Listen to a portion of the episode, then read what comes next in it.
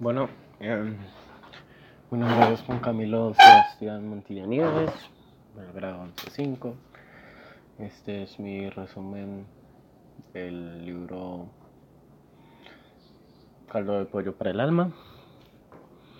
Em, si se escucha un poco leído es porque pues estoy leyendo mi resumen para no perderme, no perder el hilo.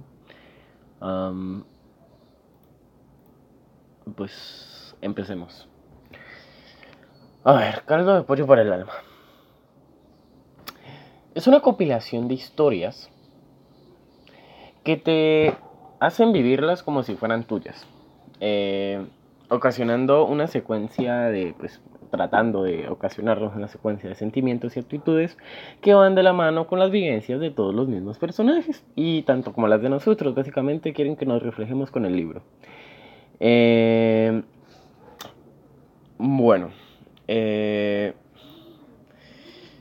bueno, me enfoco. Eh, en particular, el primer capítulo, al que tiene historias sobre el amor, puesto que es la raíz de que todo.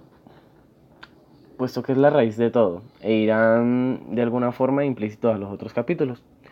Dios mío, yo sé escribir, perdón, profe. Em, eh, con amor y una sonrisa tenemos las posibilidades de modificar definitivamente todo, incluso eh, rescatar vidas. Cada una de las historias de este capítulo poseen el mismo mensaje. El amor es lo, eh, el amor es lo cual, el amor es lo cual mueve a los individuos y el que hace que se pueda lo imaginable que se rompan hasta las barreras más resistentes, es lo cual que permanece con nosotros mismos en todo instante. Perdón. Perdón. Ah.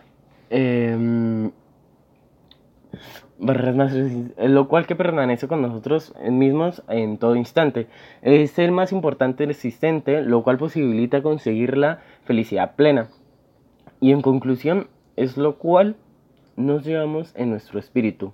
El amor es... eh, uy. ¿Y eso? Bueno.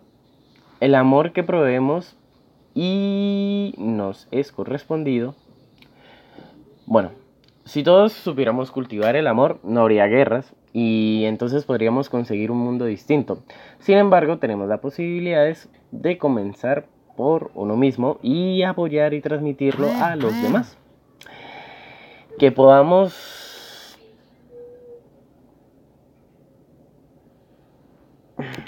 que podamos com, como, ¿cómo se dice? Conmovernos con las historias. A ver, todos poseemos la capacidad para poder hacer lo que queramos. Todavía una vez que las situaciones sean adversas y toda la gente piense que no lo lograremos, eh, así como mis recuperaciones, así mismito, estando tan solo una persona que nos motive con amor y nos enseñe a fiar en nosotros, lo lograremos. Cada uno es lo que desea ser, así estilo Barbie. Está en nosotros, todos tenemos la posibilidad de conseguir nuestros propios sueños. eh, y si pues nos encerramos en el no puedo, es que no va a pasar, es que no, no se puede, y todo eso pues no haremos ni mierda. Digo, no haremos nada, perdón, profe y, y nos proveemos por vencidos. O sea, literalmente ni siquiera em- hemos empezado y ya nos estamos dando por que no, ya no, no, no podemos. Eh, tomemos los fracasos como contratiempos en los cuales tuvimos que caer para aprender y, a ver, me hago entender. Perdón, es que no sé escribir, escribo enredado debemos de ver el fracaso no como un fracaso, sino como un paso más. A ver, hay una frase que dice así, la escuché hace poco. Decía, no fallé mil veces en el trabajo que hice, sino que fueron mil pasos para completar este trabajo. Eso quiere decir que cada error que cometemos es una autoenseñanza. Así podemos, pues, en un futuro no cometerlo y ya, sa- y ya saber qué no hacer, ¿me entiendo? Es como una autoguía que sí tiene sus, sus sus contratiempos, que es sentirnos mal, pero la idea es no sentirnos mal y pues no volver a cometer el error de siempre. O sea, si te metes por la misma calle que te han robado 10 veces, no te vas a volver a meter porque por, ahí roban. ¿Ok? ¿A cuántos de nosotros mismos no nos cuesta mencionar ambas palabras mágicas? Te quiero o pues te amo. Eh, a ver, en el libro pues hay varias historias eh, una que me acuerdo muy bien era de una pelada que tenía el papá enfermo. El papá siempre le decía, pues, eh, te quiero o era te amo, mi niña. Bueno, el hecho es que a la pelada no le gustaba. No le gustaba que le dijera así, se enojaba con el papá y un día le dijo, ¿sabes qué? Yo ya no soy tu niña. Bueno, resulta que la llamaron. El papá estaba, pues, parapléjico porque no me acuerdo por qué, pero le pasó un accidente. Él estaba parapléjico, estaba en el hospital. Eh, ella va al hospital y lo único que hace es eh, para recostarse en el pecho del papá y escuchando los latidos del corazón. Y ella decía que escuchando los latidos escuchaba Te amo mi niña. Pues porque eso era lo que ella sentía. Bueno, resulta que... que si dejamos de decir las palabras tanto te quiero como te amo las personas pues que nos importan, nos podemos decirles pues que nos importa. Porque eh, porque luego nos arrepentiremos de no hacerlo. O sea, el ser humano es sentimental, si si si no a ver, si no hacemos las cosas ya, mucho menos las haremos después y después lo único que haremos es arrepentirnos y pues Luego vemos eh, en los funerales cuando esas personas que, no sé, no se alcanzaron a despedir del muerto, fueron malos con el muerto, o los hijos que fueron malos con los, malos con los padres y se mueren los padres, luego van allá, están llorando, gritando, no se me va mi viejo, ta, Esas son personas que no se alcanzaron a despedir. Bueno, es que no, a ver, nadie está preparado para despedirse. Pero si empiezan con esa actitud es porque algo hicieron mal. ¿Me entiendes? No sé si me hago entender. Porque si tú trataste a una persona durante toda su vida bien, te disculpaste por las cosas que hiciste mal, al momento de que ella se vaya vas a estar tranquilo y no vas a estar como loco golpeándote el pecho, eh, eh, queriéndote enterrar con él y cosas por el estilo.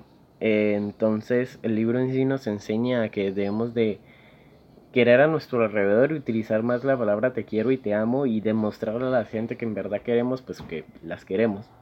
Y así pues el mundo podría ser mejor. Creo que en el libro mencionaba que... Eh, jaja, bueno, lo resumo, hace el amor y no la guerra. eh, si pudiéramos unir el mundo. Esa era la idea del libro. O no me acuerdo si yo... Creo que si era la idea del libro o fue la que yo me planteé. Si todos pudiéramos transmitir ese sentimiento de querernos, no habrían guerras, porque en sí no, no es que todo se vuelva bonito y todo se vuelva perfecto, una utopía y, y, y, y brillitos por acá y amor por allá, no. Sino que todo sería mejor todo el mundo se, se, se querría, por así decirlo, nadie se odiaría. Bueno, no es que nadie se odiaría, pero se, se odiarían menos. La gente no sufriría tanto de enfermedades mentales de, digamos, depresión, ansiedad, cosas así. Eh, los padres, por así decirlo, le podrían decir más fácilmente a sus hijos que pues los aprecian. Y los hijos no van a estar, pues, no sé, tan estresados por no saber si están haciendo las cosas bien para agradar a sus padres y pues cosas así. Y pues eh, viceversa, los, eh, los padres no saber si les están agradando a los hijos haciendo lo que están haciendo, aunque en sí, en mi opinión, a los padres eso les importa poco. Eh, a ellos les importa más el, el, la perfección del, del hijo, el por qué no hace y por qué sí hace. Bueno, en sí, es la enseñanza que nos deja el libro. Entonces, por eso, eh, pues la conclusión del libro es, dile a las personas que te rodean que las quieres, aprecia a tus familiares y haz las cosas ahora en vez de después, porque luego después te vas a arrepentir y te vas a terminar llorando porque te murió el familiar. Así que, pues, Eh, yo creo que ya no hay más por decir, así que profe, eh, disculpe por mandarle tarde el audio y gracias.